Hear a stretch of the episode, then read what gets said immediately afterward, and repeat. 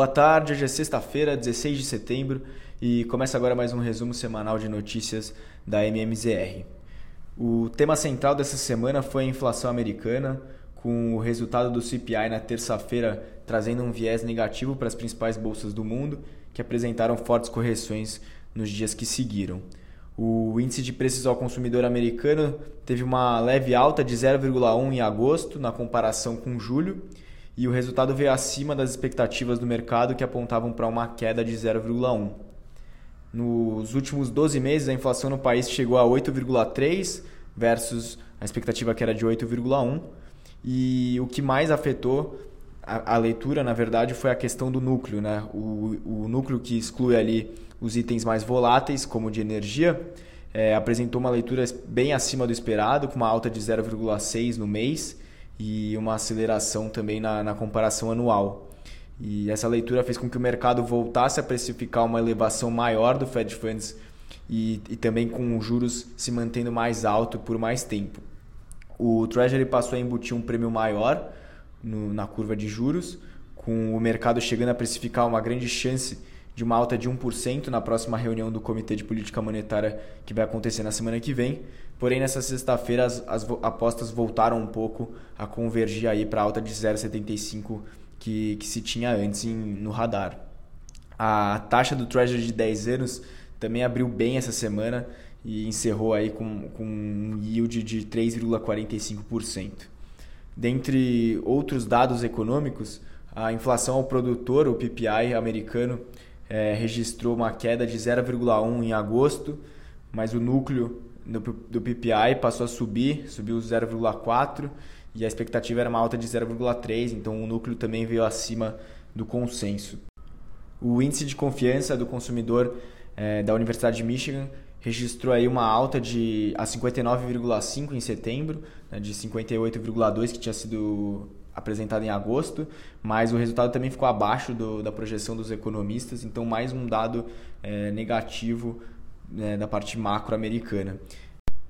No noticiário corporativo, a gigante de transportes, a FedEx, é, anunciou uma forte queda nos volumes de envios na, nas últimas semanas e é um indicador aí de que a gente pode estar entrando num cenário de recessão global mais profunda. Então, as ações da empresa acabaram com uma queda de mais de 20% hoje, isso acabou também puxando bem a, as bolsas para baixo. Em meio a esses dados ruins, ao longo da semana, o Dow Jones teve uma queda de 4,13%, o S&P apresentou uma, uma queda semanal de 4,77%, e o Nasdaq foi ainda mais afetado, recuou 5,5 e esse que é mais esse índice que é mais pressionado, né, ali por ser composto da, pelas empresas de tecnologia, é mais afetado pela abertura dos juros longos. Passando agora para o continente europeu, as bolsas já vinham pressionadas pelo CPI americano, mas aprofundaram ainda mais as suas quedas com a leitura da inflação da zona do euro hoje. Impulsionados pelo um gás mais caro e uma seca forte na região da Europa, os preços ao consumidor em 12 meses subiram 9,1% em agosto, ante 8,9% que havia sido registrado no mês anterior, e novamente vieram acima aí das expectativas. É, na quebra das classes, a leitura também revelou que a inflação já contamina boa parte da economia, afetando principalmente serviços e produtos industriais. Então, alguns agentes já projetam uma, uma alta de 0,75 na próxima reunião do BCE da semana que vem e o estoque 600 apresentou uma queda de mais de 1,5% hoje, fechando aos 408 pontos, e no acumulado da semana o índice perdeu quase 3%. O mercado local acompanhou essa forte aversão a risco nos mercados globais e também teve uma volatilidade elevada aí com a proximidade do primeiro turno da, das eleições e com a divulgação de algumas pesquisas eleitorais. É, ao fim dessa semana, o Ibovespa teve uma queda de 2,69% e encerrou aí aos 109.280 pontos. O cenário externo acabou ofuscando até uma leitura positiva do IBCBR, né, índice que avalia o nível de atividade econômica no país, e ele registrou uma alta de 1,17 em julho, bem acima do consenso de 0,4. E na quinta-feira, inclusive, o Ministério da Economia melhorou a projeção oficial para o PIB desse ano de 2% para 2,7%, mas ainda assim a gente viu aí uma correção grande nas bolsas. É, falando de juros, a curva brasileira voltou a abrir bem, bem essa semana, né, nos vértices intermediários e longos principalmente, refletindo aí a abertura dos treasuries e com os DIs futuros voltando a se aproximar do patamar de 12%.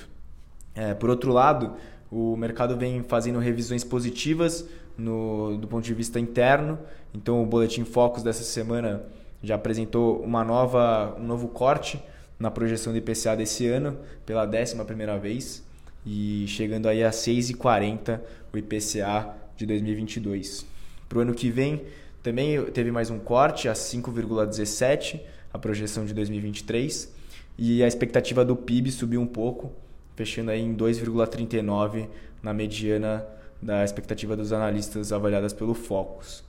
É, por fim, na parte de câmbio, a gente teve uma aversão a risco global forte essa semana que trouxe mais força para o dólar e esse encerrou o pregão de hoje registrando uma alta de 0,38 aos R$ 5,26 e acumulando um avanço semanal de 2,17%.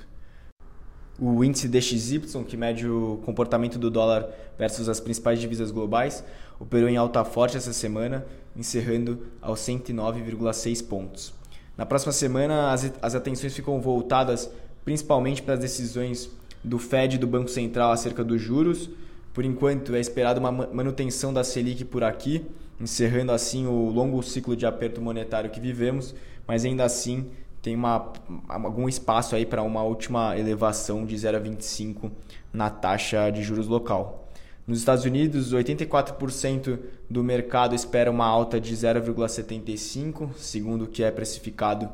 no, no Treasury, e ainda assim há uma certa parte que aposta em 1% de alta. Esses foram os destaques dessa semana e um bom final de semana a todos.